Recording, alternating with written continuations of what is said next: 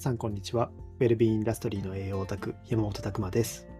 分子医学をもっと身近にということを掲げ、日々発信をしたり、本業では未美容産業を作るということに取り組んだり、健康と美容を仕事にしていくオンラインサロン、チーム未美容ラボの運営をしたりしております。この配信では私、山本が毎週月曜日の21時から開催しております。管理栄養士も知らない美容予防栄養学勉強会にて語りきれなかったことや、分子医学を学ぶ上で役立つ知識、日々を持っていることを発信しております。というわけでですね、本日のテーマは、質問の裏にある意味を考えるのも大事だよというテーマでお話ししたいと思います。先に告知の方させてください。えっ、ー、とですね、12月2日、今週の木曜日なんですけども、21時から未病栄養管理士の全体、えー、ズーム説明会という形で、えー、やります。まあ、こちらですね、初めての、まあ、説明会の取り組みなんですけども、今までですね、未病栄養管理士っていうところの資格、僕たち、えー、発行してるんですけども、そこの説明会ですね、えー、個人の面談みたいなのを用意してたんですけども、全体向けのそういった、えー、どういったことやってるかっていう説明会をしてなかったので、まあ、今回それを開催しようというところで、えー、思ったよりも反響があってですね、20名以上の方に現在申し込んでいただけている状態なんですけども、まあ、この未病栄養管理士というものですね、がどういう資格なのかというところと、あとはまあこの未病用管理士というのは、このチーム未病オンラインサロンのチーム未病コースに紐づいているものですので、まあ、チーム未病コースの方は皆さん未病栄養管理士を取得されている方がほとんどなんですよね。まあ、そういったところで、えー、まあ、ここもセットであるので、まあ、ここのチーム未病コースの説明にもなるかなと思っております。まあ、非常にですね、未病栄養管理士、栄養管理士ってついているので、なんかこう、栄養のことを勉強するのかなっていうところあると思うんですけども、まあ、一つは分子栄養学の基礎的なところですね。基礎からお話しします。まあ、8時間の動画でですね、えー、それ見返したりもするので、分子栄養学のまず押さえてほしいポイントっていう形で、みっちり、えー、それはあります。で、もう一つ重要なところは、僕たちはこの資格に期待しているところはですね、行動変容のプロです。健康の行動変容を起こせるプロ人材を育成するというところで、まあ実はですね、えー、このウェルビーチェックっていうのを僕たち一つ使ってるんですけども、その読み解きができる人材でもあるんですね。でそこから分子栄養学っていうのは非常に武器になる学問ですので、まあ、そういった内容も使いつつ、その方の行動変容を起こしていく。まあ、実はこの質問50個という中ですけども、そこからその人の人柄とかが見えてくるんですよね。性格とかそういったところが見えてくるので、じゃあこの方はどう行動変容させていくかと。いうところを作れたりもします。まあ、非常にそういった面白いところなので、まあ、皆さん受講された方はですね、えー、思った以上でしたと言っていただけることがほとんどですので、まあ、ぜひですね、まあ、そういったところも含めて、えー、まずどんなものなのっていうのを聞いていただければと思っております。まあ、非常にですね、えー、満足度の高い、えところだと思いますので、まあ、そのあたりですね、まあ、ぜひご自身でも一度、まずこう感覚的に味わっていただければいいんじゃないかなと思っております。まあ、この12月2日に、えにえー、耳栄養管理士のズーム説明会やりますので、えー、リンクの方はですね、えー、詳細欄のところに、えー、この無料の勉強会申し込むところがあるので、そこから日程一覧のところを見ていただくと、え、おそらく PTX のところからイベント申し込みできるようになってますので、ぜひよろしくお願いいたします。はい、今日はですね、それでは、えー、本題いくと、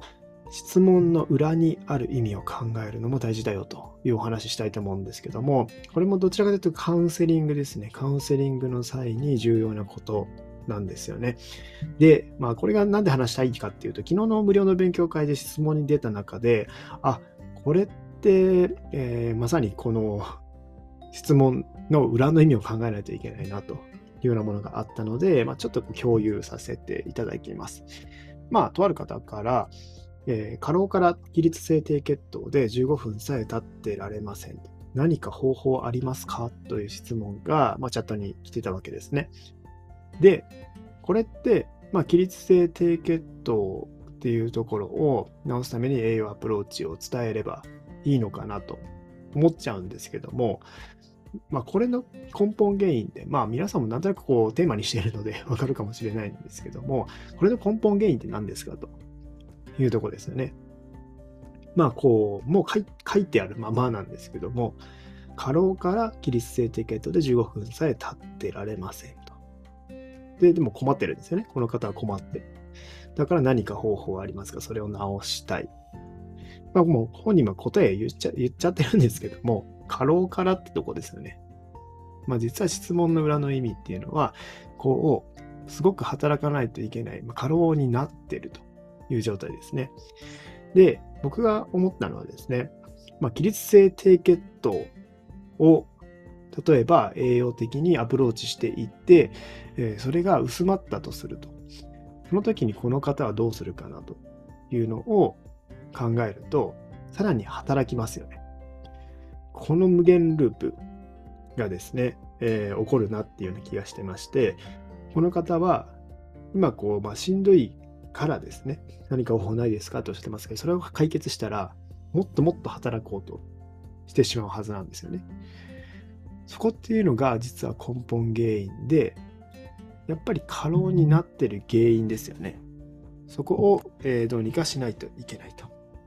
いうところが重要かなと思います。で、まあ、結構こういう方って多くてですね、えーまあ、そこの、ま、仕事はどうしてもこ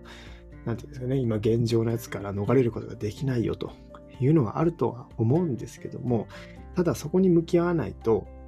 ずっとですね、そのループが繰り返されるというところですね。まあ、忙しいからっていうのは、まあ一つあるとは思いますけども、でもそれが解決しないと何事も収まらないんですよね。それで栄養を入れたとしても、まあたとえそれが良くなったとして、体が動けるようになったとしても、根本の負荷はかかってない。むしろ元気になった分、それ以上負荷を乗っけてしまうみたいなことも当然あり得るので、まあ、過労が起こった。まあ、それで体がダメージを受けた。まずそこを見直さないといけないというところですね。